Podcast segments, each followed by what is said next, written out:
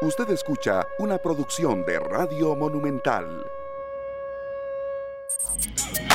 Son las 3 de la tarde con 35 minutos. Muchas gracias amigos y amigas oyentes que ya están con nosotros en esta nueva entrega de esta tarde acá en Monumental, la radio de Costa Rica. Hoy finalizando mes, finalizando el mes de marzo, uno de los meses de marzo yo creo que más duros que todos hemos enfrentado de lo que recordamos. Y bueno, unas fuertes eh, lluvias en algunas zonas de nuestra capital están ya terminando este mes, de acuerdo con los reportes que recibimos por acá en el Valle Central, está lloviendo en la zona de Tibás, en la zona de La Bruca, también nos reportan que en las inmediaciones de Escazú. Y bueno, son algunos aguaceros, como nos decían los representantes del Instituto Meteorológico Nacional, que lentamente empiezan a dar ya la entrada de la etapa de transición. Se necesita agua, se necesita lluvia y por supuesto que se necesita usarla de manera muy racional más aún en materia de una pandemia que nunca antes nos había afectado. Y eh, bueno, yo estoy muy orgulloso de nuevo de arrancar con este espacio de esta tarde, que hoy lo tenemos cargado de material, la verdad. Ojalá que el tiempo nos rinda y también, por supuesto, para cumplir con mm, toda la agenda que tenemos programada para hoy. Le saludamos eh, Marianela Cordero y un servidor Esteban Aronne, nuestro compañero Sergio Caso ya mañana se reintegra con nosotros. Y bueno, de verdad muchas gracias a todos los que nos han dado sus mensajes de sugerencias de temas, también de ideas para fortalecer el análisis en una etapa eh, de la vida nacional, internacional, que eh, rodea, por supuesto, que noticias que no son positivas, que hay que darlas, que hay que enfrentarlas. Siento que el país está enfrentando esto de la manera eh, que puede y también con información útil que se necesita saber, pero también ponderada y muy realista. Marianela, buenas tardes. Esta tarde eh, saludo a Esteban, saludo a usted que nos escucha por el 93.5 del FM en su carro, pero acuérdese que hay restricción más tarde. No se le olvide. Y que la cumplan. Que sí, hay que cumplirla. Bueno, y ahora para el que le dolía la billetera le va a doler más. Le va a doler más, va a salir muy cara esa, ese desacato de la autoridad. También a los que nos escuchan vía la aplicación de Central CDR móvil y también, eh, ah bueno, estamos en Facebook Live, puede buscarnos en el Facebook Live de Central de Radios. Y para los que se trasnochen, todos andamos los horarios de sueño muy desorganizados, eh, si a las 11 y 30 de la noche tiene gusto de repasar el esta tarde, pero en la noche, a las 11 y 30 en Canal 2 y por supuesto... Eh, pues nada, que, que ya se le vaya haciendo hábito, porque al principio éramos los nuevos y yo espero que ya digan, ah, sí, ese es Esteban, ese es Marianela, ese es Sergio. Y comiencen también a, darnos cada vez más sugerencias de temas. Sí, y, entonces los, búsquenlos en redes sociales, en, como les digo, en ese Facebook Live de eh, Central de Radios, pero también después de un ratito le voy a compartir nuestras cuentas, por ejemplo, en Twitter, donde eh, siempre se generan muchas eh, consultas, muchos temas nuevos. Y mm, bueno, lo que nosotros hacemos a esta hora es, eh, ¿cómo decirlo? Es como, eh, ¿cómo estamos digiriendo toda la información que desde temprano en la mañana y por supuesto después del el repaso, el recuento que hace al mediodía el gobierno con las autoridades de salud, con, es que esta es una emergencia nacional. Se nos olvida que estamos en alerta amarilla y emergencia nacional y por eso las cosas no son como eran y pareciera que no van a ser como eran nunca más, pero hay que verlo de forma positiva. Que hay un decreto también, Maranela, que, cobija esta situación que estamos viviendo y que faculta decisiones específicas, es decir, que, no se nos olvide eso, es muy cierto, estamos en una declaratoria. A, uno se le olvida, es emergencia nacional y no es nada más asomarse a la conferencia a mediodía, ah, mira, subió tanto. Eh, ay, qué dicha que subieron poquitos, uy, qué susto que subieron muchos. No, tenemos verdaderamente que entender que esto nos influye directamente eh, como ciudadanos, como asegurados, eh, en la familia, en el trabajo, de muchas maneras y por eso en esta tarde nos gusta explorar cuáles son esos enfoques y también, por supuesto, si tenemos la oportunidad de conversar con los protagonistas de estas noticias y es el caso con la noticia que vamos a iniciar y pues eh, durante muchos, muchos días o semanas hemos estado pensando que este tipo de noticias nos van a, venir de una población específicamente adultos mayores, pero a ver si entendemos, el promedio de edad de los afectados de COVID-19 en Costa Rica anda por los 40 años, gente joven. Y también eh, alrededor del mundo, no solamente los adultos mayores se han visto eh, duramente afectados por el virus y tenemos la noticia de una compatriota muy joven que eh, ha sido víctima en los Estados Unidos donde hay una gran población de costarricenses, pero ella y su familia pues han recibido un duro golpe, golpe este fin de semana y es una noticia difícil de la que todos creo que podemos no solo solidarizarnos con la familia, sino aprender. Sí, solidarizarnos mucho, Maranela, y también mm, extraer enseñanzas eh, y por supuesto acatar las medidas de prevención. Eh, nosotros hemos contactado y evidentemente si, lo hicimos es porque él está anuente dar un mensaje y enviándole toda la solidaridad desde San José, Costa Rica a Ricardo Valdí. Él está en Texas, Estados Unidos. Y él, Maranela, se introduce un poco más ya al tema de la entrevista para eh, no también aprovecharnos y abusarnos del tiempo que nos va a conceder. Él es el tío de esta costarricense que estamos hablando, de Silvia de Yanira Meléndez Valdí, de 24 años, que lamentablemente bueno, ya no está con nosotros. Y evidentemente lo que queremos aquí es, lejos de cualquier tipo de eh, pregunta insulsa, es tener un mensaje de que esto es serio, de que esto hay que acatarlo muy bien porque estamos hablando de vidas y bueno, también ver cómo se está viviendo esta pandemia en Estados Unidos, un país que lamentablemente, según las últimas cifras, las más recientes, ya va por casi 185 mil casos, 184 mil 183 de acuerdo con los datos de la Organización Mundial de la Salud, Marianela. Saludamos a don Ricardo Valdí desde Texas, Estados Unidos. Eh, Ricardo, lo saludamos y de nuevo, como dice Esteban, le agradecemos muchísimo este contacto. Eh, usted está en Texas, esta familia vive en Utah y el en realidad, eh, si entiendo bien, primero fueron madre e hija que fueron hospitalizadas por síntomas, ¿cierto? Cierto, uh, mucho gusto. Ah, los síntomas empezaron con mi sobrino y su papá. Y de ahí ellas dos empezaron a sentir muy mal. Ah, y hasta que fueron a una clínica porque pensaron que tenía que tenían otros problemas y en la clínica los mandaron inmediatamente para el hospital donde les hicieron el test y se dieron cuenta que sí tenían este virus y las dejaron internadas inmediatamente. Fue muy rápido en el caso de Silvia, donde que entiendo que ella además tenía una condición eh, de riesgo previa, una condición cardíaca y además eh, diabetes, ¿cierto? Cierto, cierto.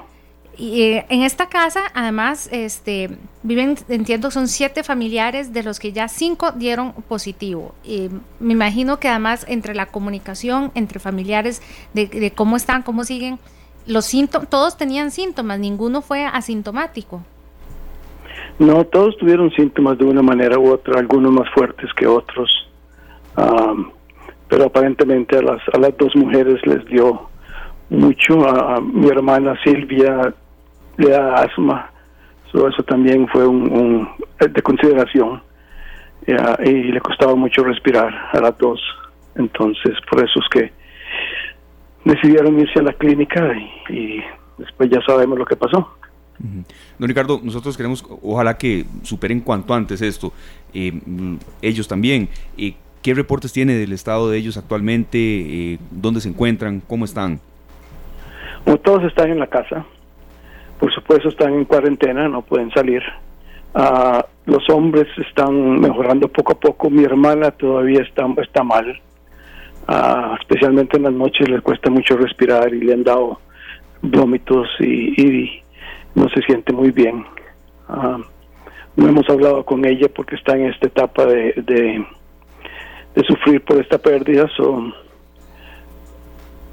no, no tenemos el contacto con ella, pero sí con, su esposo y, sus hijos. Es, es, aparte de la preocupación por tener cinco integrantes eh, que dan positivo en la misma familia, eh, por supuesto el duelo por una muchacha tan joven y de verdad lo sentimos muchísimo, agradecemos mucho porque estoy segura, don Ricardo, que al darnos cuenta de que ya hay eh, porque en Costa Rica, como usted me imagino que además está enterado, tenemos dos fallecimientos y a veces la gente se confía porque dice, ah, pero tenían 87 años y muchas condiciones previas. Estamos hablando de una muchacha súper joven y, y a pesar de las condiciones previas, creo que sucedió todo muy rápido. Yo pienso que eso es el sentimiento en todas partes.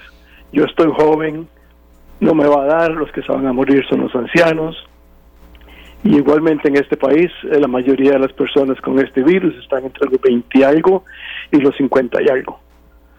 son los que están siendo más afectados, supongo porque no se están cuidando como las otras personas para terminar, don Ricardo, yo espero que usted en casa también, este, por supuesto, con, aunado a la preocupación y al dolor por, por haber perdido a su sobrina, también cómo ve en, en, su comunidad y en general en el estado de Texas, porque Estados Unidos, eh, uno no puede decir que hay una sola orden para todos los estados, ¿verdad? Uno ve lo que pasa en New York y es muy distinto a, en otros lugares. En Texas, ¿qué nos puede decir?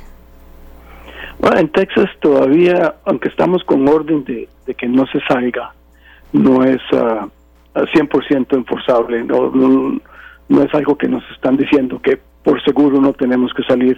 Podemos ir al supermercado, podemos ir a las tiendas, las tiendas están cerradas, los, los bares están cerrados, los restaurantes están cerrados, usted pasa por la por la calle y ve todos los, los parqueos vacíos, pero los supermercados están abiertos, la gente, mucha gente todavía trabaja, los que están en, negocios que se llaman esenciales como el nuestro. Todavía seguimos trabajando. Por supuesto, hay que tomar medidas, estar más, tener más, más ah, cuidado en lo que se hace y cómo se, se trata con la gente. Uh, yo creo que la gente está entendiendo de a poquitos. Uh, usted, va afuera y no hay tan, no hay tanta gente en la calle como antes. Mucha gente se está cuidando y los que no tienen que ir a trabajar, pues no están saliendo tanto. Sí, don Ricardo, ya finalizando, el costarricense solidario, si a veces uno señala mm, defectos del costarricense, los tenemos, pero el tico es solidario y esta noticia, Maranela también de Silvia Meléndez, eh, golpeó al tico, es decir, hoy, hoy cuando empezó a circular en redes sociales y se comparte, es decir, el sentimiento de solidaridad llega hasta Estados Unidos. Yo quisiera, don Ricardo, también que como costarricense que usted es, ¿qué mensaje para que aquí de verdad en nuestro país hagamos caso, acatemos las medidas que uno siente que en ocasiones se están cumpliendo, pero otra, hay otra población en la que es una y otra vez insistir en lo mismo y lo mismo, y no solamente el tema del lavado de manos, sino que no salgan. Cuando uno ve las restricciones sanitarias en horas de la noche, siguen habiendo y siguen habiendo gente que está bajo los efectos del licor manejando. Entonces, ya usted que vio en carne propia algo tan duro, ¿qué último mensaje nos podría dar desde allá? Bueno, voy a dar el mensaje que todo el mundo les está dando. Hay que tener cuidado no podemos pensar que a mí no me va a afectar. Porque sí, está afectando a todas las personas. Ya en Texas tenemos, creo que son 40 muertos. Uh, Nueva York ni para qué. Ah, y, es que en cualquier cosa uno puede agarrar este virus. Cualquier cosa que, que, que, toquemos, que vamos a la tienda, que vamos en un bus, que vamos en un taxi, que vamos a otro lado, el virus puede estar ahí. Lo tocamos, lo llevamos a la casa, nos tocamos la cara. Hay que ser extremadamente cuidadosos con todo. Esta vez, esta vez no es jugando el asunto. Esta vez es grave y apenas está empezando. Esto se va a poner muy mal. No sé ni. Desafortunadamente. no, sé ni, ni, ni, Bueno, imagínense que un lo siento se nos va a quedar muy corto. Lo que sí creo es eh, que ojalá si usted puede conversar con su hermana, con, con doña Silvia y, y con todos ellos, pues de parte de, de nosotros el agradecimiento porque sabemos que cuando ya se dice que hay una familia costarricense, ya verdaderamente nos damos cuenta, como dice usted, que es en serio y que este dolor no tenga que, tocar a otros hogares, ni fuera de Costa Rica, ni aquí también, ni aquí tampoco. Así que de verdad agradecemos mucho el, el conversar con, con esta tarde y con Radio Monumental. Cuídese mucho. Se los agradezco mucho, gracias. Muchas gracias a don Ricardo Valdí, que nos atendía desde Texas, Estados Unidos, y nos unimos al dolor que, bueno, que embarga esta familia costarricense que también eh, tiene raíces en Estados Unidos, Maranela. Y yo creo que, eh, aunque quizá en algunos comentarios nos estén diciendo que empezamos con aires un poco negativos el programa, pues es que esto es lo que está pasando es una costarricense, eh, es una noticia que a muchos hoy cuando pues, empezamos a dar cuenta con, o sea, que esto se dispara como pólvora. Lo ha dicho el ministro de Salud. Vamos a ver más muertes aquí. Y ojo, porque es que ese es el problema con el costarricense. Cuando usted le da una más o menos buena noticia, porque la de hoy no es una buena noticia, pero la gente dice, ay, no se vio tanto, qué dicha, vamos bien.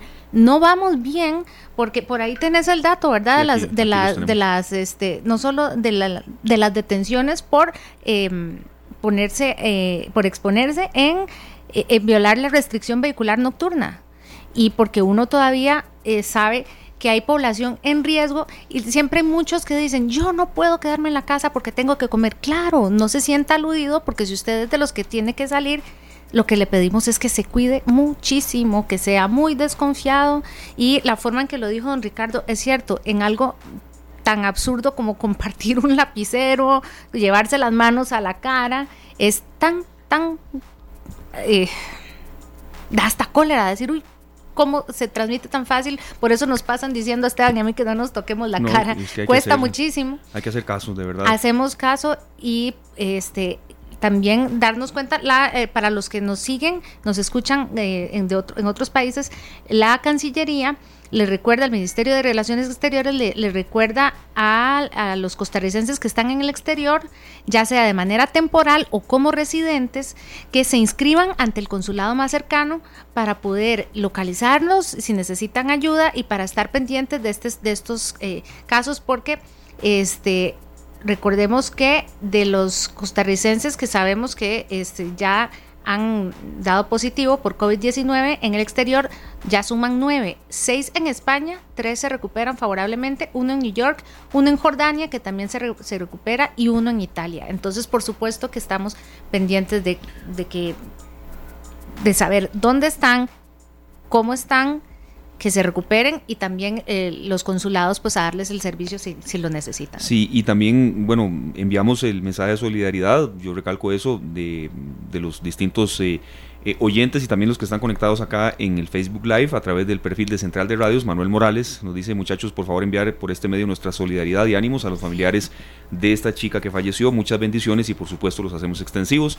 El propósito jamás, Maranela, fue, y los que están con nosotros en este enlace, eh, un tinte sensacionalista, ni mucho menos. Primero, la persona aceptó participar y además eh, queríamos eso, ver un poco cómo se está viviendo en una zona tan afectada y también, bueno, que el costarricense entienda que esto, que nadie es, eh, que nadie escapa a esto, ¿verdad? Y siempre vamos eh, compartiendo un poco las, las, cifras más actualizadas, ya casi estará con nosotros Fernando Muñoz de Noticias Monumental para actualizarnos con lo más reciente, pero en materia internacional siempre los números se van moviendo y queremos compartirlos, los dijimos parcialmente enlazando la entrevista, en Estados Unidos son 184.183 casos, ya confirmados del coronavirus. La cifra ya rebasó más del doble de lo que tiene China. En Italia 105.792, España 94.417 y en China 82.278 eh, la cantidad de muertes. En Italia 12.428, en España 8.269 y en Francia 3.253 son las cifras que generalmente se, se actualizan justo cuando estamos eh, a, esta hora, acá en esta tarde, en Radio Monumental, la radio de Costa Rica. Entonces, bueno, no nos desligamos jamás de la actualidad y por supuesto que compartimos con ustedes estas cifras, Nela. Mira, de verdad, ni Esteban ni yo, ¿vos has cubierto sucesos, Esteban? bueno, los que, cuando a uno le ha tocado en, en, una guardia o así. Sí, sí, siempre le toca a uno algo. A mí, yo nunca, afortunadamente nunca me acostumbré ni a una sábana blanca eh, sobre el asfalto, ni... Sí, sí, entiendo el, sentido. Me, explico porque yo sé que los dos sentimos eh, algo aquí por escuchar el dolor en la voz del tío de esta muchacha.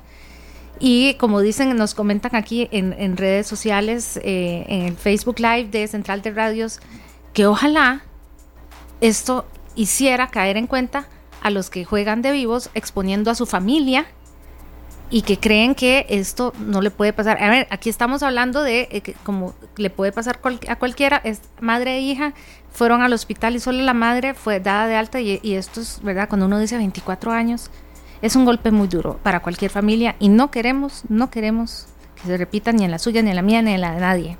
Entonces, por eso duele tanto, mucho el ver que la gente no haga caso. Yo insisto en que los que no hacen caso no oyen noticias. Es porque quizá ya no quieren hacerlo, ¿verdad? Y, finalizamos este enlace de noticias tal vez muy relacionadas con Estados Unidos y es porque en Estados Unidos, Nueva York, se están buscando más camas para pacientes de coronavirus y fue el propio gobernador eh, Andrew Cuomo el que advierte que la batalla para derrotar la enfermedad será muy larga y bueno, así en datos puntuales se están incluso habilitando eh, gimnasios, centros deportivos. Central Park. Eh, ajá, o sea, Central Park, que el Central Park se está habilitando para albergar mínimo 350 camas de un, en estos denominados hospitales de campaña. Entonces, bueno, y, sabemos que en Costa Rica viven muchos, en Estados Unidos viven muchos costarricenses, más aún en New Jersey, New York y otras zonas. Y, que bueno. El hermano del gobernador de Nueva York es presentador, eh, periodista de CNN y ya él, el periodista, ya tuvo que aislarse en el sótano de su casa, eh, Chris Como, y dijo, espero no haber contagiado a mi familia, me voy a guardar aquí. Tenía síntomas, tuve contacto con, eh, fui expuesto por mi trabajo a, y, tuve contacto con algunas personas contagiadas y aquí estoy. Entonces, pues ¿qué le puedo decir? No es, no, uno no quiere que, que, sea para que haya pánico, pero para que lo asumamos y nos lo tomemos más en serio. Inclusive los que tenemos que salir de la casa para trabajar y volver, ¿a usted no le da miedo? A mí sí me da. A mí pues, me da cosa. Cierto, Aunque en todo lado, hoy hice un mandado en la municipalidad de Heredia. Ajá. Y para entrar... No puede hacerlo digital, ¿no? Yo sé que hay unos que no. ese no pude hacerlo digital. Hay algunos. Y gracias por el jalón de orejas. Este, pero llegué y me, bueno, vea muchacha, usted para ir ahí tiene que ir primero al baño, lavarse las manos y después el otro guarda le va a dar un poquito de alcohol en gel y tal. De todas maneras, uno sale y cuando uno llega a la casa, uno dice, estoy a salvo. Sí, no, las, medidas de prevención hay que acatarlas. Ya uno, bueno, la, entrada de, mi casa es como una especie de zapatería porque los zapatos los dejo afuera. Sí. Entonces ya hay como seis pares ahí. Eh, no es que tengo tantos, ¿verdad? Pero son los, que uno usa para distintos, distintos mandados. Se vale ensuciar las medias adentro de la casa con tal de que dejemos los zapatos. Son cambios que uno tiene que de verdad ir eh, tomando en cuenta. El tema de los saludos, de que si usted no quiere eh, si a alguien se le molesta porque no lo saluda, bueno, que entienda. la gente se enoja, de verdad. algunos sí. No, pues, tal vez no se enojan, pero tanto es que se enojen, no, pero como que, sí, sí, está bien. Bueno, bueno, es por tema de salud y por evitar contagios y por evitar que bueno que esta cadena eh, se haga más larga de lo que todos eh, no queremos que se haga, ¿verdad? Sí, ahora es el te quiero tanto que no te abrazo. Así es. Nos vamos a la pausa, Maranela, porque tenemos una especie como de carrusel informativo por los distintos cantones más afectados por el coronavirus.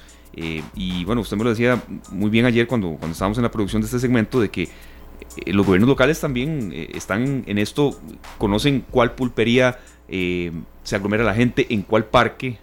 sabemos que hay adultos mayores, entonces hay que hasta poner candados y se puede con, con mallas o de la manera que sea. pero el alcalde conoce direcciones No puede ser que usted, alcalde o alcaldesa, no se preocupe si cuando se da cuenta que anda todo el mundo en la calle el sábado haciendo mandados. Por supuesto que uno dice, eh, hay un gobierno eh, central, pero el gobierno local uno espera que también colabore en esta en las medidas. Así que después de esta pausa vamos a hacer un recorrido por algunas de estas eh, municipalidades, muchas algunas de ellas que tienen una importante cantidad de casos y también más adelante una voz muy querida por ustedes y nosotros eh, que nos cuenta desde Italia lo difícil que es manejar este silencio, que a veces, pues sí, hace que uno se asuste, pero sobre todo que también hay una manera de decir cuando esto se acabe, cuando esto se acabe, y uno tiene que pensar, hacer lo posible para que se acabe lo más pronto. Sabemos que es la voz de un personaje que ustedes admiran mucho, ya casi le vamos a adelantar de quién se trata, pero Permanezcan con más de esta tarde. Ya venimos con más desarrollo del material que hemos preparado para hoy.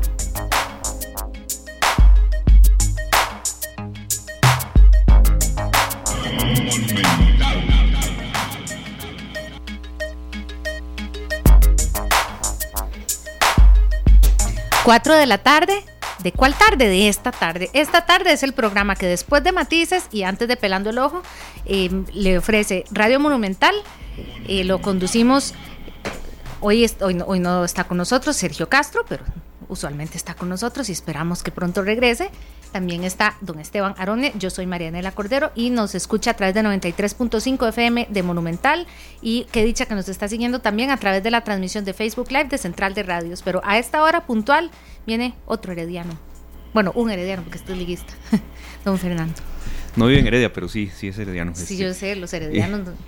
No, muchas gracias a Fernando Muñoz del equipo de Noticias Monumental que nos viene a actualizar un poco el panorama eh, en relación con las últimas cifras que se han dado en materia de coronavirus y también otras noticias que eh, nos vienen a complementar la información que les damos acá esta tarde. ¿Qué tal Fernando? ¿Cómo le va? ¿Todo bien? ¿Qué tal? Sí, saludos. Buenas tardes Esteban, Marianela, a quienes a esta hora ven y escuchan esta tarde. Espero que no le haya dolido que le llamaran Herediano porque Heredia es más que fútbol, ¿verdad? Eso hay que tenerlo Claro, tenerlo es, eh, claro. son comidas, costumbres, mascaradas. La cuna de la cultura, entre otras Y cosas. vamos con la información. Claro.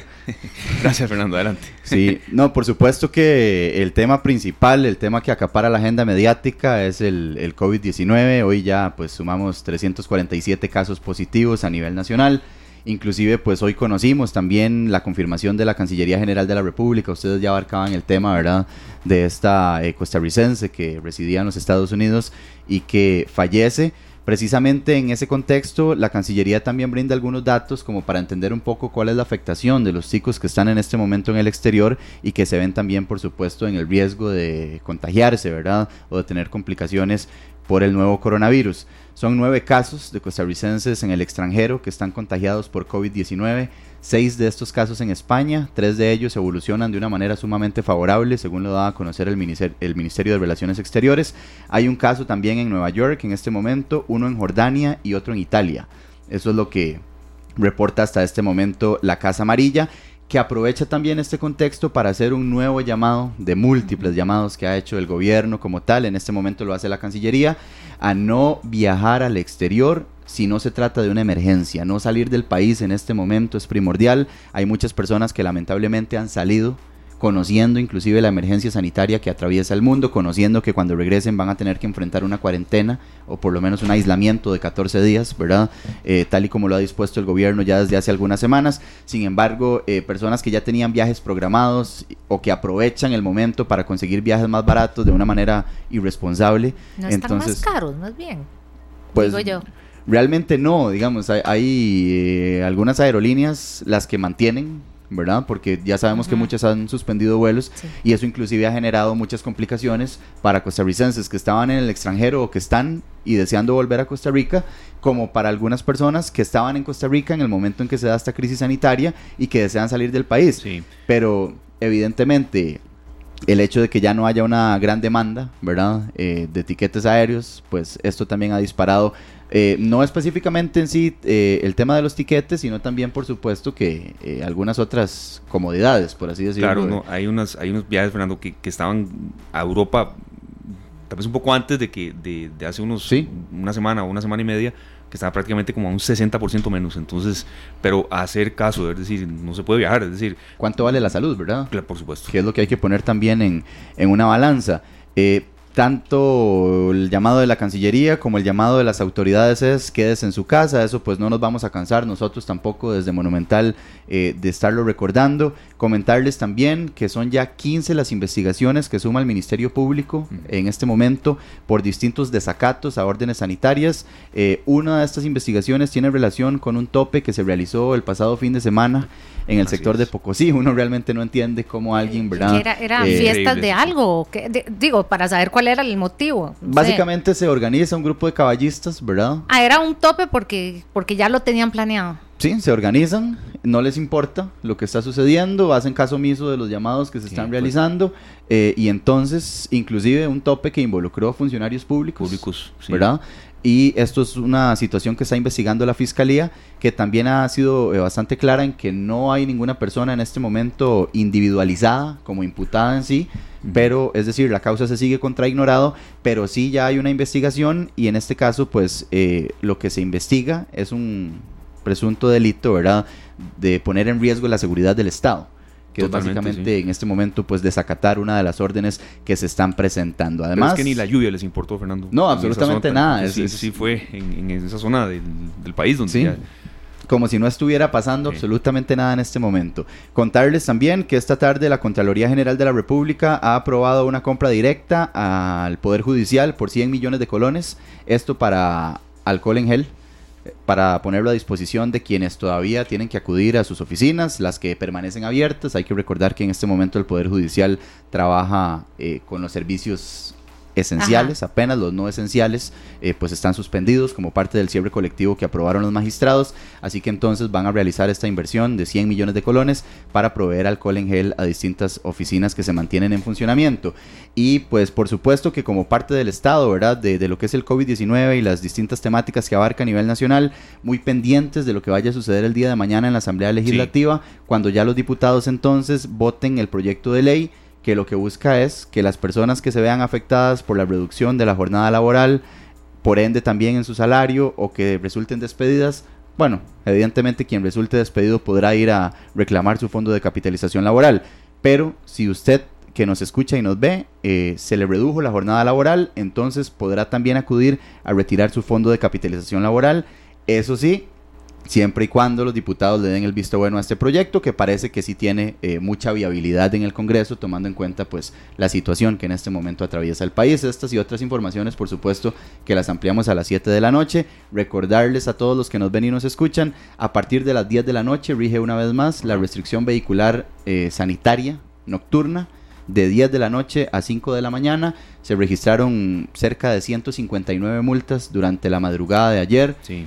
Eh, durante la noche de ayer y la madrugada de hoy, que aunque es un número alto, sí evidencia una leve disminución con respecto a lo que se venía presentando durante los últimos días, después de que se implementara esta medida. Mm, uno quisiera, sí, ha, venido en, descenso esa cantidad, uno quisiera, Fernando, que ya hoy sean, uno quisiera cero, ¿verdad? Pero eso no va a pasar, que sean menos ya de 80, pero que de verdad haya concientización. Hay algunas excepciones, por supuesto, que ustedes han informado muy bien, se han detallado, vehículos de emergencia, de algunos de trabajo, pero son excepciones muy, muy especiales. Sí, lo, lo, que es lamentable es que se siga también durante este contexto eh, encontrando a personas en estado de ebriedad, ¿verdad? Conductores que, aparte de que están infringiendo ya de por sí la ley y poniendo en riesgo su vida y la vida de los demás al conducir en estado de ebriedad, pues tampoco están respetando esta orden que ha girado eh, el gobierno. Esto también ha venido en disminución, pero hay únicamente un día que ha marcado una disminución en las cifras, que es el día de hoy. De hoy. Es decir, la noche de ayer y la madrugada de hoy martes es la única que ha marcado ya una disminución porque desde que esta medida se implementó hasta el día eh, domingo todas las cifras fueron en ascendencia. Inclusive antes de, la cifra que conocimos hoy, las multas fueron 390 más o menos y 18 conductores en estado de ebriedad y con las multas que vienen, vamos este a ver si les duele la billetera. Vamos a ver, porque son 107 mil colones únicamente por irrespetar la restricción eh, sanitaria nocturna, ¿verdad? Además, que hay multas que ascienden hasta 2.3 millones de colones en caso de que usted sea una persona que ya resultó eh, contagiada e irrespetó la orden sanitaria. Entonces, vamos a ver, ¿verdad?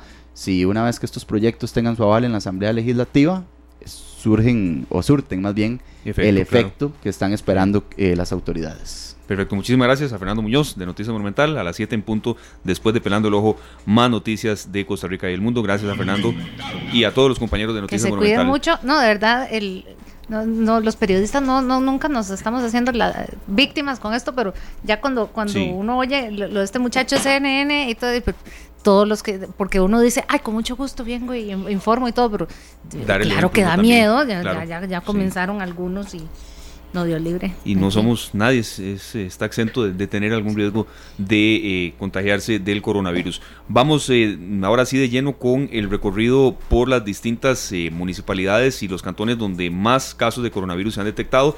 Y aquí nosotros, antes de conversar con todos los alcaldes que van a participar, Aquí no es la intención hacer un regaño o comparar que en tal municipalidad eh, o en tal cantón no hay casos y en otros sí hay, porque evidentemente hay cantones con muchísimo menos habitantes y menos densidad de población y ese jamás ha sido el, el interés. Incluso nos enteramos y nos dio mucha satisfacción de que hay un chat de alcaldes donde se están dando ideas de, bueno, en este no hay ni un solo caso, en este hay muchos que puedo hacer y ese es un poco el, el interés que tenemos. Arrancamos de lleno con doña Laura Chávez, ella es la alcaldesa de la provincia de Alajuela, el cantón Central de Alajuela, bueno, es el que más casos de coronavirus tiene en estos momentos. Pasó de ayer 55, hoy el último balance del Ministerio de Salud es de 58. Muchas gracias por estar con nosotros, doña Laura. Buenas tardes. Sabemos que ha estado muy de lleno eh, intentando que hagan caso los alajuelenses y cómo le ha ido en este esfuerzo que mm, yo sé que ha sido muy difícil, las cifras no mienten, pero eh, ¿en qué fortalecer el mensaje? Muchas gracias, doña Laura. Bueno, muy buenas tardes a todos, eh, muchas gracias, muchos em, saludos a los radioescuchas, a todas las personas que, que aprovechan estos espacios y de verdad ustedes como periodistas, gracias por, por hacer esto posible para que las personas estén, estén enteradas de qué estamos haciendo. En efecto, a la Alajuela es el cantón que se mantiene a la cabeza con la mayor caso de los mayores la mayor cantidad de casos de personas contagiadas con el COVID-19. Eh, sin embargo, eh, a nivel municipal de la Comisión de Emergencias también eh, y del Consejo Municipal hemos eh, tratado de hacer muchísimos esfuerzos para evitar que esto crezca. muchas de estas acciones han sido han ido de la mano en coordinación constante y en esto quiero hacer hacer un, un agradecimiento especial con, con el Ministerio de, Salud acá en Alajuela. Hemos trabajado de verdad de una manera muy coordinada, con Fuerza Pública también, eh, y hemos entendido que esto es un solo equipo independientemente de la, de la entidad a la que cada uno represente. Eh, acciones concretas, bueno, lo que hicimos eh, fue precisamente hoy hizo 15 en el Consejo Municipal.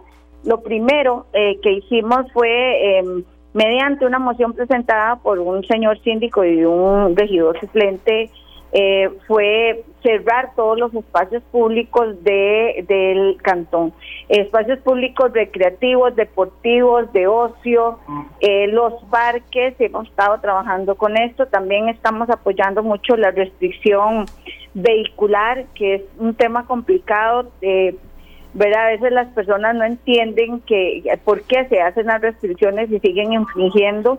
También eh, hemos estado trabajando muchísimo con, el Ministerio de Salud en cuanto a eh, hacer que se cumplan las disposiciones en cuanto a la operación de bares, de restaurantes. Y bueno, ha sido realmente un trabajo titánico. Nosotros tenemos un cantón eh, de casi 400 kilómetros cuadrados con 14 distritos, pero hemos logrado eh, llegar a cada uno a cada uno de estos de, los distritos. Hemos tenido gracias a Dios hemos construido una red con los consejos de distrito también con los síndicos y con las eh, personas de las diferentes asociaciones de desarrollo y líderes comunales para que también se sumen a, esta, a esta estrategia. Eh, en la página de la municipalidad, eh, nuestra compañera de comunicación Jessica Chávez ha estado trabajando arduamente y también quiero hacer un reconocimiento para ella. Trabaja cerca de 15 horas al día para mantenernos informados, eh, donde incluso hemos puesto muchas herramientas al servicio de los ciudadanos, les hemos eh, puesto ahí em, facilidades como WhatsApp, donde las personas pueden hacer reportes, si ven que hay bares, restaurantes que no están eh, operando como corresponde, si hay personas que están infringiendo las medidas este, y están haciendo uso de los espacios públicos o, no están em, respetando la restricción vehicular, en fin, para toda clase de, reportes, incluso también eh, como otros cantones y como es normal, eh, siendo esto una, una alerta sanitaria y siendo una de las medidas principales el lavado de manos y el aseo constante, pues resulta que, que vemos un incremento eh, en, el uso del agua por parte de los ciudadanos y en cuanto a esto estamos haciendo también una campaña de concientización en la que le estamos solicitando a las personas que hagan pues un uso adecuado y racional del recurso hídrico, pues estamos, como todos lo saben, al cierre de la época seca y es obvio, como sucede en todo el país y también le sucede a la IA que las, los caudales de agua pues no son tan elevados como siempre eh, estamos cuando estamos cerca de la finalización de la época Doña Laura, eh. Em, usted que conoce a su gente, usted que conoce a la lajuelense, eh, a ver, si hay cosas tristes en este momento de ver, es un parque tan alegre, tan divertido, donde uno, sin ser uno lajuelense, uno se sentaba ahí a conversar o, te hacían conversas, era el, centro social, el, corazón de del cantón. ya uno, con apodo. Oh, claro, con apodo todo. es, es, a ver, el alajuelense es, eh, es alegre, es súper sociable y todo, pero, ok, ya se, si están cerrados esos lugares, si, usted, si ustedes están controlando, eh, tienen policía municipal, ¿verdad?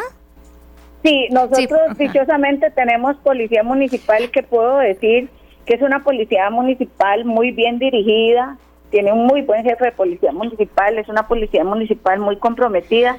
Además, tenemos cerca de 30 inspectores municipales que también están haciendo trabajo en conjunto con la policía. Y sí, constantemente estamos eh, patrullando el área, haciendo llamadas a las personas para que contribuyan con, con, su propio, con su propia salud. Y en efecto, el el estar acostumbrado uno a ver el Parque Central o Parque de los Mangos, como mucha gente le conoce, es, prácticamente desolado, no tener a nadie ahí y no ver los contertulios que todo el tiempo están ahí, que uno sabe que que camina de una esquina del parque a la otra y mientras lo atravesó ya entró uno con un nombre y salió, con, apodo. por eso, yo me imagino que ustedes dicen, bueno, si ya logramos controlar y estamos vigilantes de que el centro de, de la ciudad no esté, em, no haya centros, no haya lugares de reunión y podamos, eh, el que pase, que circule nada más. Usted que conoce a la Alajuelense, ¿a qué atribuyen el, el aumento particular en, en, su, en su cantón? De los casos, porque evidentemente no es, no puede la alcaldesa eh, ir a lavarle las manos a todo el mundo ni saber si están haciendo reuniones de cumpleaños o lo que sea en las casas, pero han, han investigado un poquito de dónde podría ser el, el por qué, bueno, aparte de que ya sabemos que pues todo comenzó con, con el, el, el, hospital y todo esto y, y, eso afecta, pero ¿cómo, ¿cómo podríamos hacerle particularmente a la alajuelense decirle, mmm, está fallándonos en... Sí, bueno, ahí hay, ahí hay, ahí hay un tema importante. Efectivamente, pues creo que tanto para nosotros y eh, como alajuelense fue muy doloroso, bueno, ver que el contagio iniciara en nuestro cantón y también creo que obviamente mucho más doloroso para los miembros del Hospital San Rafael porque uno sabe que tienen eh, personal demasiado comprometido y muy profesional y, y, y además llevan ese peso adicional ahora. Eh, y eso ha dolido mucho. Nosotros hemos tratado de trabajar mucho de la mano con el hospital. Ahora puedo decirles algún par de, acciones que hemos podido tener en favor del hospital, pero eh, yo creo que lo primero fue... Eh, lo, lo, primero, porque si ustedes observan el, contagio, digamos, acá en Alajuela, bueno, inició como con una curva un poquito más rápida de contagios y en, y en esta última semana la, el crecimiento de esos contagios en el cantón nuestro, este, sin ser yo experta en el tema, ¿verdad? Y, sin querer dar un criterio que, que tal vez no es del conocimiento o mi área, pero viendo la estadística, ustedes observan que la cantidad de contagios que estábamos teniendo como que ha ido disminuyendo, ¿verdad? Incluso entre ayer y ayer, antier y ayer no, no, no había habido un crecimiento, de ayer a hoy sí, dos. Pero bueno, yo creo que mucho tuvo que ver precisamente con, con esa gran cantidad de población que estaba haciendo uso de los espacios públicos, porque resulta que la abuela es un cantón donde sí particularmente y cotidianamente vemos los parques llenos de gente siempre. En otros cantones la gente tiende a transitar nada más y pasar, o a veces vemos lindos parques y un poco desolados, pero a la Juela particularmente siempre se ha caracterizado por, por las tertulias y antes era únicamente en el parque central, eso se hizo, se, se trasladó a otros, a otros parques. Se lo pregunto porque además me pareció y, y les voy a decir el, el fin de semana, eh, hablando de viernes y sábado y todavía una parte del domingo, sentimos todos los compañeros de la Comisión de Emergencias local y los compañeros de la Comisión de Emergencias de la Municipalidad, los mismos doctores del Ministerio de Salud, eh, un poco frustración porque veíamos a la abuela como si hubiera sido el día posterior a cuando le pagan a uno el aguinaldo. Es que eso es lo que uno dice, Dios mío. En las noticias del montón de gente en la calle y eso de verdad que a uno lo frustró mucho. Sin embargo, eh, verdad hay que decir también lo bueno, a partir de ayer y de hoy sí he visto una disminución importante de la cantidad de gente que anda en la calle. ¿Qué es lo que me hace pensar esto? Que probablemente por ser un, fin de semana donde le pagaron a las personas, la gente a lo mejor sintió desesperación de, bueno, ¿qué dice? Ahora tengo recursos y voy a correr a los comercios a poder abastecerme. Para ir a buscar lo que, se está acabando, sí. Para, para poder aunque me tenga que arriesgar, aunque sé que lo que estoy haciendo es riesgoso, pero para poder que mi familia tenga, tenga los insumos necesarios. Creo que por ahí anduvo el comportamiento de la alajuelense el fin de semana, porque sí tengo que decir, este, en honor a la verdad, que de ayer a hoy los veo bien portaditos. Bueno, y si vale ese ejemplo, doña Laura, que yo sé que nos lo van a entender muy bien, que se vea como se vio el 22 de diciembre, el día que se fue la bendita 30, en aquella en aquella noche que a los alajuelenses les dolió mucho. Doña Laura, él es que ese, domingo, que ese domingo no había un alma en la calle, entonces que se vea así, ¿verdad? Santísima Virgen, viera la torta, porque es que si hablamos de fútbol, yo no sé, a veces los alajuelenses no me perdonan que la alcaldesa de Alajuela no es liguista. Soy muy futbolera, pero bueno pero sí, algo así parecido a eso, como nos No le vamos a preguntar con cuál equipo va, lo que nos importa es que está, pero así poniéndole el ojo a dónde andan todos y muchas gracias por darnos este panorama de cómo están manejando en Alajuela el, e, esta, este importante aumento de, de los casos.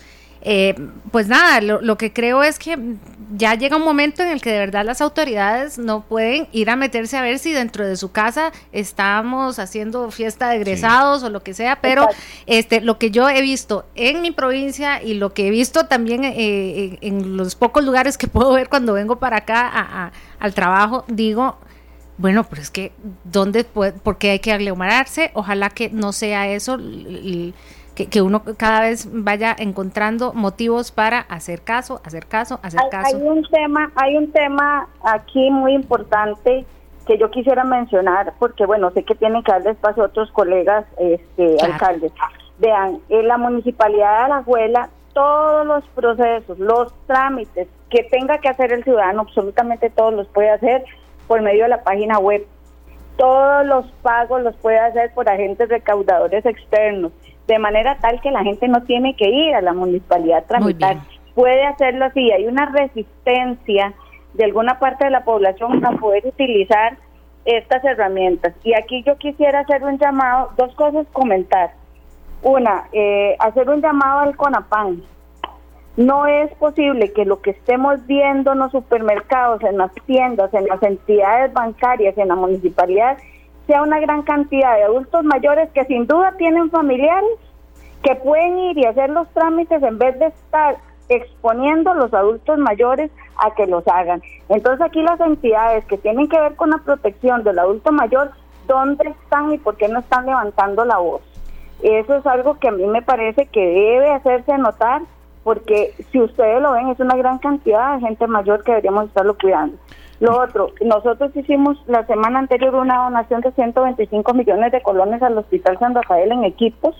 O el jueves pasado traje una modificación presupuestaria al Consejo y la votaron por unanimidad para dotar de unos respiradores a la clínica Marcial Rodríguez y decirles, por favor, a la empresa privada, a las municipalidades que puedan, a las entidades que puedan, fijémonos cuáles son las necesidades que tienen nuestras clínicas y de verdad pensemos en si hay otros proyectos que no sean tan de urgencia como la vida y si puedo modificar un presupuesto en alguito para ayudar a la salud. Esto es importante y necesitamos de verdad dar un paso atrás en otras necesidades que no son tan urgentes para ayudar con la salud. Bien, muchísimas gracias a doña Laura Chávez, alcaldesa de Alajuela, y estaremos más adelante también contactando en futuras ocasiones. Doña Laura, muchas gracias. Un abrazo, salud. Agradecemos a la alcaldesa de Alajuela, mm, los que nos escuchan de ahí, la dirección de la municipalidad en internet www.munialajuela.go.cr. Ya lo saben, nada que hacer en la municipalidad. Habrá algunas excepciones, eh, no vamos a ser drásticos totalmente en esto, pero utilicen la plataforma digital que hemos estado revisando la página y eh, está muy completa. Entonces, utilicen la plataforma digital y no hacer los trámites eh, físicamente. Nos vamos a otro cantón, Marianela. Nos vamos a un cantón que por populoso ya uno, al principio uno decía, es difícil de manejar eh, también es importante, eh, eh, queríamos incluirlo en este recorrido por la cantidad de casos que entre ayer y hoy pasa de 13 a 15, está digamos como en el top 5 y yo sé que, sabiendo, como decía doña Laura, que hay un, chat de, alcaldes, espero que entre todas puedan compartir mucha información, colaborar a los que les está haciendo más difícil o más fácil la coordinación. Este, queremos saber a don, don Gilbert Jiménez, alcalde de Desamparados, cómo eh, le está yendo a usted tratando de, siendo gobierno local, de multiplicar y amplificar los esfuerzos del gobierno central, porque sé que es mucha gente, es mucha gente y en un lugar muy grande.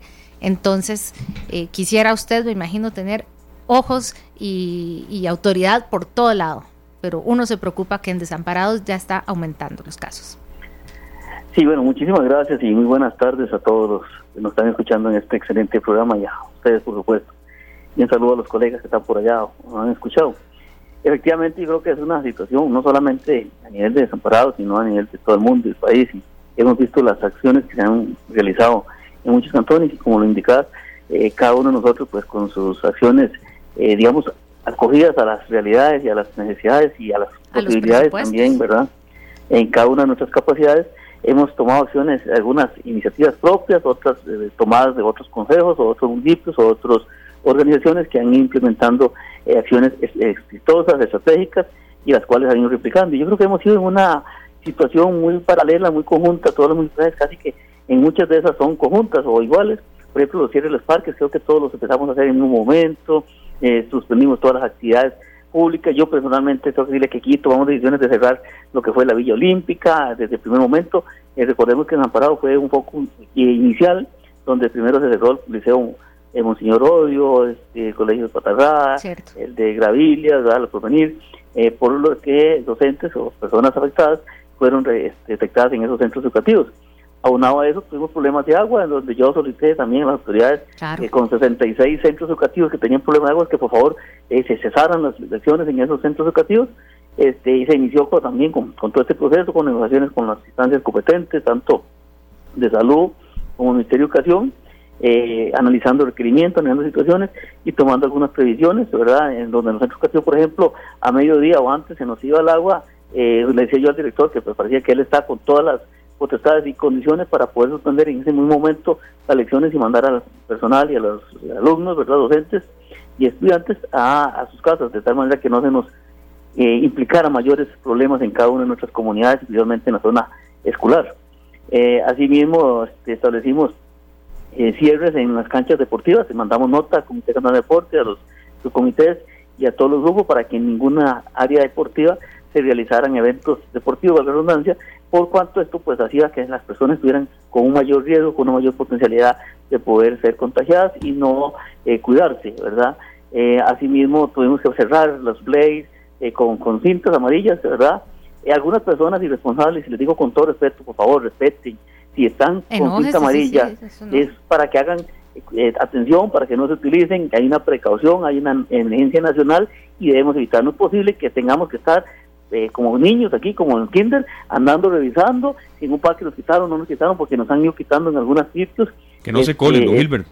Que no eh, se colen, que, no respeten las líneas. Don Gilbert, una pregunta. La gran, gran partida de los desamparadeños trabajan en el Cantón Central de San José. Probablemente tienen que seguir desplazándose.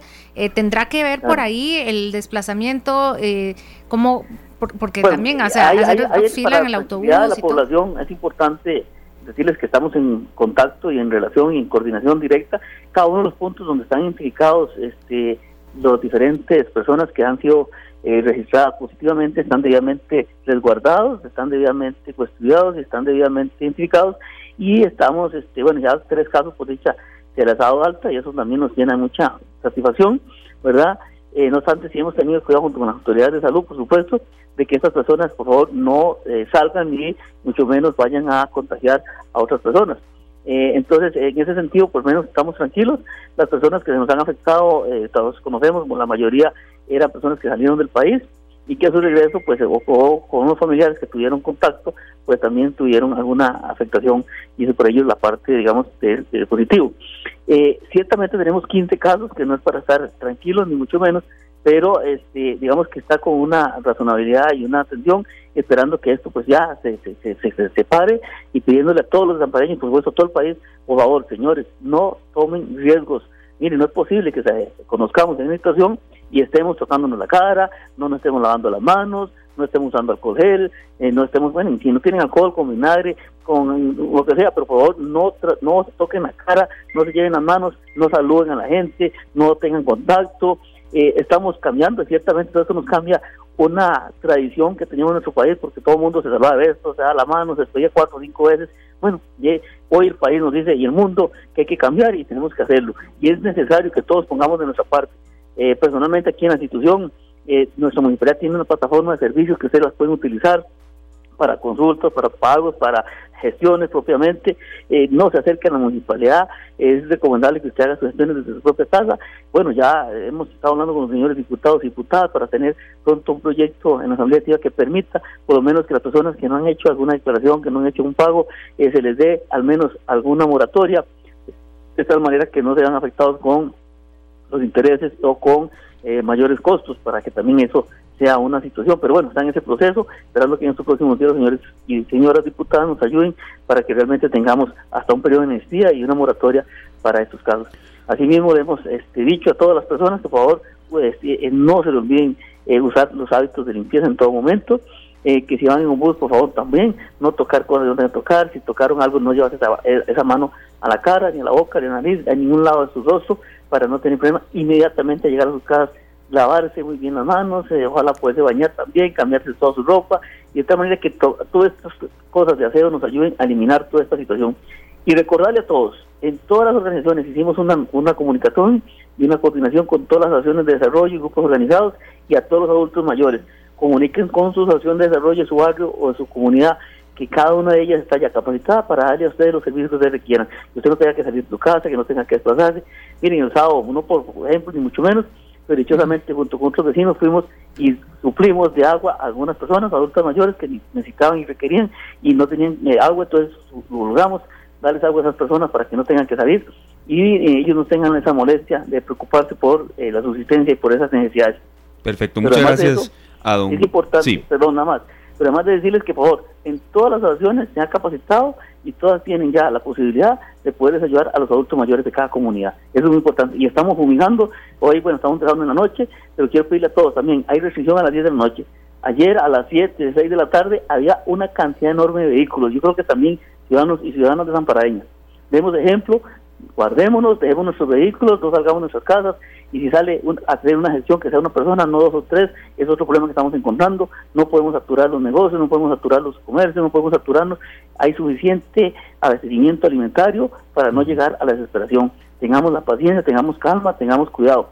Y por favor, este, estamos fumigando en diferentes zonas, ya hemos fumigado cinco o seis distritos, hoy estaremos fumigando otros para que también por favor se protejan, no tengan que salir. Si está pasando el equipo nuestro, está fulminando, ustedes no tienen por qué estar saliendo ni estar viendo qué es lo que estamos haciendo. Eh, nosotros sabremos hacer nuestro trabajo, estaremos ayudando y cooperando con todas nuestras capacidades, con toda nuestra voluntad para poder prevenir y por supuesto desinfectar todo lo que podamos hacer en nuestro cantón. Muchas gracias. Eh, el momento de digitalizarse. El momento, no solamente de digitalizarse, pero también. Ya me hiciste pensar si tal vez no me fijé bien para lo que, lo que, tenía que hacer hoy lo hubiera hecho. Es que yo creo que es una plataforma que eh, la Unión Nacional de Gobiernos Locales, en conjunto con todas las municipalidades, ha intentado ir poco a poco implementando. Y si nos piden, por supuesto que damos el servicio, es desamparados.go.cr. Cada municipalidad pues tiene evidentemente pues, una, una manera de nomenclatura diferente. Es a veces uno no conoce la, el sitio web de su municipalidad y dice, ah, yo no sabía que eso se podía hacer en línea. Y el número de teléfono que nos lo piden por acá, por supuesto que lo damos también en la Municipalidad de Desamparados, es el 2217 35 Nos vamos a la pausa. Están solicitándonos, por supuesto, que tomemos en cuenta la Municipalidad de San José. Claro que lo vamos a hacer. San José es el segundo cantón que registra la mayor cantidad de casos de coronavirus. De 33 ayer pasó a 36 y ya tenemos en cuestión de instantes a un representante de la Municipalidad de San José que nos va a dar a conocer qué se está haciendo y cuáles son los distritos más afectados. Ya venimos. Son las 4 de la tarde con 40 minutos. Muchas gracias por eh, continuar con nosotros en este espacio. Y bueno, estábamos haciendo este ejercicio, Marianela, de mm, recorrer las principales municipalidades con los con la cantidad de cantones. ¿sí? Visitarlas a través de la don magia Sergio de la radio. Rodríguez Monje Casasola dice aquí en, el Facebook de eh, Central de Radios, que está siguiendo la transmisión en vivo, dice que eh, en las montañas de Heredia fue terrible el fin de semana pasado. Gente haciendo picnic con adultos mayores y niños. Entonces le digo que cómo, porque este, pues sí que parece que eh, por eso queremos ir viendo las condiciones en, ciertas municipalidades, porque cuando uno ve el ranking de los cantones, este, pues sí hay lugares donde uno, yo no estoy diciendo que yo no quiero ir a la juela. Primero no tengo nada que ir a hacer ahí. Por ahora no debería. Este, pero si usted vive en Alajuela, quédese en su casa, porque hay muchos casos ahí y uno casi siempre se a ver cómo está mi cantón. Ah, bueno, todavía hay poquitos. Pero ¿cómo anda San José? Sí, San José es el segundo cantón con la mayor cantidad de casos de coronavirus registrados. Pasó de 33, hoy está en 36. Y le agradezco mucho a doña Lorena Romero Vargas, quien es la coordinadora desde hace muchos años de la Oficina de Prevención y Atención de Desastres en la Municipalidad de San José, en representación de la municipalidad eh, que nos atienda, doña Lorena. Y, bueno, mm, ¿en qué está fallando el Josefino? ¿Y, qué distritos y qué zonas siente usted en las que hay que tomar acciones quizá un poco más drásticas, doña Lorena? Muchas gracias, buenas tardes. Buenas tardes, encantada por esta oportunidad también de compartir con toda nuestra ciudadanía. Eh, y escuchándolos también un poquito sobre las inquietudes. Realmente eh, la Municipalidad de San José, desde el momento de la, de la alerta amarilla sanitaria, ¿verdad? Y luego posteriormente al decreto, pues nos organizamos para asumir nuestra responsabilidad en cumplimiento de muchos de los lineamientos de las autoridades sanitarias, porque hay lineamientos que vienen para nosotros como centro de trabajo y hay lineamientos que vienen para el cumplimiento hacia la ciudad, que eso es muy importante identificarlo. Entonces son muchos frentes, diría yo, muchos frentes. Hay un frente que es el de la comunicación, información y sensibilización, que realmente hemos trabajado fuertemente a través de los diferentes medios, formas y materiales para tomar tanto la información oficial como la que hemos generado para incidir directamente en la persona, en la familia, eh, en nuestras comunidades. Y claro que aquí el gran reto, y escuchándolos y viendo también mucha información, el gran reto es cómo la información versus los escenarios que las autoridades nos dicen inciden diferentemente en la transformación de las prácticas socioculturales y de comportamiento de la ciudadanía perdón, perdón, Lorena, vi eh, la semana pasada o el fin de semana pasado eh, una máquina, máquinas nuevas que, que, compró la municipalidad que estaban lavando el Parque La Merced. Eh, o sea, mientras, porque también es ideal el momento en que la gente esté en la casa para para hacer ese tipo de cosas que a veces por la cantidad de gente que hay en la avenida central o en ciertas partes normalmente no se puede hacer una limpieza profunda. Entonces uno yo yo vi las máquinas que son nuevas y, bueno como herediana dije yo quiero una heredia qué, qué bueno sería pero este al mismo tiempo ver cómo sigue aumentando el, el número de casos me imagino que ustedes tienen que ir viendo por dónde por dónde es que, eh, se está moviendo. Sí, ese es un eje importante. Bueno, yo quería explicarles que trabajamos por ejes estratégicos y operativos, ¿verdad? Entonces la comunicación quería concluir que es uno que lo estamos trabajando muy fuertemente, muy fuertemente. El otro tema es el de saneamiento ambiental hacia la ciudad, que es lo que estás acotando, digamos. En ese caso, eh, nosotros estamos haciendo lavado de sitios críticos, en, que lo hemos hecho siempre como una actividad ordinaria en diferentes partes de la ciudad, sobre todo en parques, que es muy importante y estamos haciendo ahora lo que es desinfección con cloro y también con desinfectantes y con estas máquinas, ¿verdad? Que son nuevas y que las estamos eh, orientando principalmente a sitios muy importantes para nosotros. ¿Cuáles? Alrededor de los centros hospitalarios, mercados, vamos a avanzar hacia parada de buses y vamos a avanzar también hacia algunos puentes peatonales. Y también tenemos una iniciativa que es eh, un operativo con Chepe Cebaña, que estamos llevando mediante lavatorios móviles eh, la oportunidad de lavado de manos a toda la población de la calle, también alrededor de sitios importantes. Desde el inicio también hicimos cierres de áreas públicas como parques y aquí hay un tema de regulación y control que lo asume directamente nuestra policía municipal, que es nuestra fuerza operativa en la ciudad y este trabajo de la parte de la policía es clave porque la que está ejerciendo en sitio y garantizando el cumplimiento de los lineamientos de cierre de todo aquello que se ha dicho que debe permanecer cerrado. Eso es muy importante. ¿Por qué? Porque es nuestro monitoreo y nuestro control. Entonces es un eje que lo hemos venido y eso va creando demanda, ¿verdad? También en esa, en esa parte.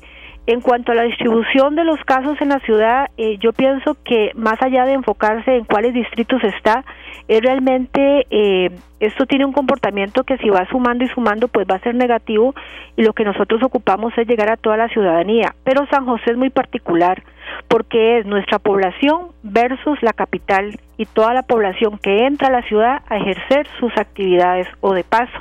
Así que es doble, ¿verdad? Y eso también es muy retador. Claro, yo lo entiendo muy bien. Es una ciudad que en ocasiones es eh, de paso y, eso genera que haya posibilidades de contagios. Lo entiendo muy bien, doña Lorena. ¿En qué distritos, barrios, si, si usted me tiene que decir, mm, no sé, qué Pavas, qué Rincón Grande o, qué zonas, no hay ningún problema, doña Lorena? Siente que se debe reforzar la labor. Yo venía para el trabajo hoy en la mañana y el parque de la República del Salvador lo vi totalmente lleno de, cintas, eh, no eran amarillas, eran como blancas con azul y me parece muy bien. No había ni una sola persona no le pasó a usted como a don Gilbert Jiménez en la, zona de Desamparados, que se colaban. Yo no vi nada de eso y me pareció muy bien ver ese parque así. Entonces, ¿en qué zona siente usted que, el Josefino tiene que poner un poquito más de, cuidado? Eh, las que están en el puro casco tal vez hay como más control inmediato. Muchas veces algunos parques infantiles o parques más hacia la parte de los distritos más, más fuera del casco, pues podría ser que la gente eh, no respete, porque aquí es un tema de autoridad, o sea, la municipalidad ha cerrado, igual que todas las municipalidades, han cerrado las áreas públicas. Aquí el tema es, la, es de conducta, es de actitud de la población en respetar, porque obviamente las capacidades de control mediante vallas o cintas pues va a ser siempre limitado. Nosotros no podemos tener policías las 24 horas en cada área pública de la Municipalidad de San José que tenemos más de 500. Es un tema también de llamado a la cooperación de quién, de las comunidades organizadas, de las asociaciones de desarrollo, de los grupos, también de hacer, eh, digamos que haya una alianza de cooperación para garantizar que esos espacios pues se respeten y no se, se lleve a concentraciones que es lo que ustedes han observado en algunas áreas. De verdad le, le agradecemos mucho porque creo que este eh, pues sí, yo veo aquí hay un tibaseño, una herediana y estamos en este momento estamos en el pues en el corazón de, su jurisdicción y entonces uno puede ser parte de la solución o del problema, entonces es más complejo. Así que aquí nos están preguntando en el Facebook Live de Central de Radios que qué medidas está tomando la Municipalidad de Heredia. Mire, no se preocupe porque vamos a ir repasando. Hoy, vea, repasamos a La Juela, repasamos Desamparados. Muchas gracias. acabamos de repasar San José tenemos tiempo para ir y sabiendo que existe ese chat, cuéntele eh, por favor eh, a, otros eh, alcaldes y alcaldesas que esta tarde va a estar llamando para ver cómo les está yendo y que compartan toda esa información porque uno se tranquiliza si sabe que aparte del gobierno central, el gobierno local está pellizcado. Muchas, gracias, señora Lorena. Sí, viera que quería aportar algo, si me permiten. Además, en la parte social tenemos dos servicios muy importantes. Uno que es en línea de apoyo psicosocial y otro que es llevar, eh, digamos, estamos llevando en línea también la parte de la lectura virtual y la parte de cuentos y baile, así que tenemos opciones para nuestra ciudadanía eh, desde nuestros servicios sociales. Muchísimas gracias a doña Lorena Romero. Ella es la coordinadora de la Oficina de Atención de Emergencias y Desastres de la Municipalidad de San José. Este ejercicio de repasar el tema de qué se está haciendo en las eh, alcaldías lo vamos a seguir haciendo y muchas gracias también a los que nos han propuesto otros cantones. Claro. La magia de la radio, para eso estamos, estamos para servirles y también para unirnos a este esfuerzo de que el coronavirus eh, no nos gane la batalla y que el impacto no sea tan largo como realmente em, esperemos que no, que no sea si tomamos acciones muy concretas. La magia de la radio maranera nos permite ir desde San José y todos estos cantones donde estuvimos hasta Italia. Dicen que si los italianos pudieran regresar el tiempo tres semanas atrás, hubieran hecho caso para no vivir la tragedia que están viviendo. Esta tarde le traemos la voz de alguien que para todos nosotros es motivo de orgullo en, Costa Rica, pero sobre todo no solo por su talento como artista, sino también por su carisma, su, su, calidad humana. Estoy segura que el mensaje que nos trae esta tarde don Jorge Jiménez de Heredia desde su casa, desde su taller, para ustedes en esta tarde y aquí en los micrófonos de Radio Monumental, yo espero que por favor, por favor, le pongan mucha atención y él está viviéndolo como lo vive toda Italia, pero como costarricense también está preocupado. Es una conversación que tuvo la periodista Marianela Cordero con Jorge Jiménez de Heredia desde Italia. ¿Dónde vive don Jorge Jiménez? Bueno, él está en Carrara. Carrara es una provincia de Italia. Vamos muy rápidamente a hacer la división territorial de Italia para que un poco entendamos dónde está él. Italia se divide en 20 regiones y 110 provincias. Carrara es una provincia de la región de Toscana. Esto es en el norte de Italia, a 120 kilómetros de Florencia. Esto es en el norte de Italia y el norte de Italia ha sido una de las regiones más golpeadas por el coronavirus, donde la cantidad de muertes lamentable, lamentablemente no se detiene. Escuchamos la conversación entre nuestra compañera Marianela Cordero y el artista Jorge Jiménez Drede. Información útil para decisiones inteligentes. Esta tarde. Sí, yo estoy en mi taller, estamos, eh, digamos, encerrados, no nos movemos de la casa desde hace como 17 días, más o menos. Yo estoy en mi taller trabajando y eh, por lo demás tratamos de tener no tener contacto con, con el exterior porque verdaderamente es dramático lo que está pasando acá, entonces hay que cuidarse mucho. Niet, visitas de nietos ni, ni del hijo, nada de eso. ¿Cómo? Tiene entonces dos semanas y resto de no ver a los nietos, por ejemplo. De no ver a los nietos, de no ver a nuestro hijo, de no ver a ningún amigo, de no, de no tener contacto solamente por, eh, por Skype o por teléfono con, con los amigos. Es decir, es un periodo donde eh, la vida nos ha, eh, ha hecho que todos estemos en esta condición, porque aquí es obligatorio, solamente te dan permiso para ir al supermercado, nosotros encontramos unos amigos en el supermercado que nos traen aquí la comida, entonces estamos estamos en la casa tranquilos. Es un un periodo eh, especial en la vida de la humanidad. Hacía mucho rato que la humanidad no, no le tocaba tocar el dolor y el, y el miedo y sentirlo tan cerca. Eh, pero también es un momento de, de oportunidad, es un momento para que demostremos la solidaridad con los demás, que demostremos el amor, que, que sepamos que todos estamos en el mismo viaje de la vida y que necesitamos ayudarnos en estos momentos. Me alegra que tenga vecinos tan buenos, que tenga amigos que, que sean solidarios y, y, hagan ese favor de, de, hacer las compras. Don Jorge, sí. y siendo usted tan sensible como cualquier artista, algún músico sentirá que esto afecta su manera de componer, tendrá ganas de componer o tal vez no. Eh, a su trabajo esto le, le, aporta, a ver, yo sé que ustedes son, viven en, en un lugar donde ya de, de por sí el silencio, las montañas inspiran mucho, pero es distinto sí. cuando se sabe que el silencio es impuesto. Sí, sí, sí. Es, eh, el silencio al principio fue muy duro, el, el silencio de las calles, que, que, no pasan automóviles, no dejan a nadie moverse, eh, el silencio de la muerte, que es lo más, lo más duro. Eh, aquí en este pueblito ya han muerto un montón de personas, han tenido eh, la, enfermedad y, y, el, y el alcalde llama por teléfono a todo el mundo de no salir, pero si fuese posible ni siquiera hacer las compras porque tenemos ya muchos casos acá y tenemos muertos en la, en la zona. Entonces todo ese silencio afecta, todo ese silencio eh, te deja un vacío en el, en el estómago porque son personas vecinas, son personas que, de alguna u otra manera las has visto. Eh, eso lo, es decir, es, eh, es duro, pero también nos ha dado oportunidad de ser solidarios con la gente.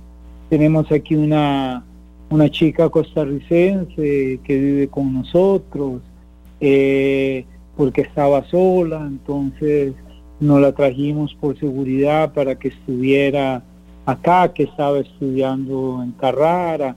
Entonces todo eso nos permite también, ha sido un momento de solidaridad, de cariño, hemos recibido mucho también en un momento tan, tan difícil.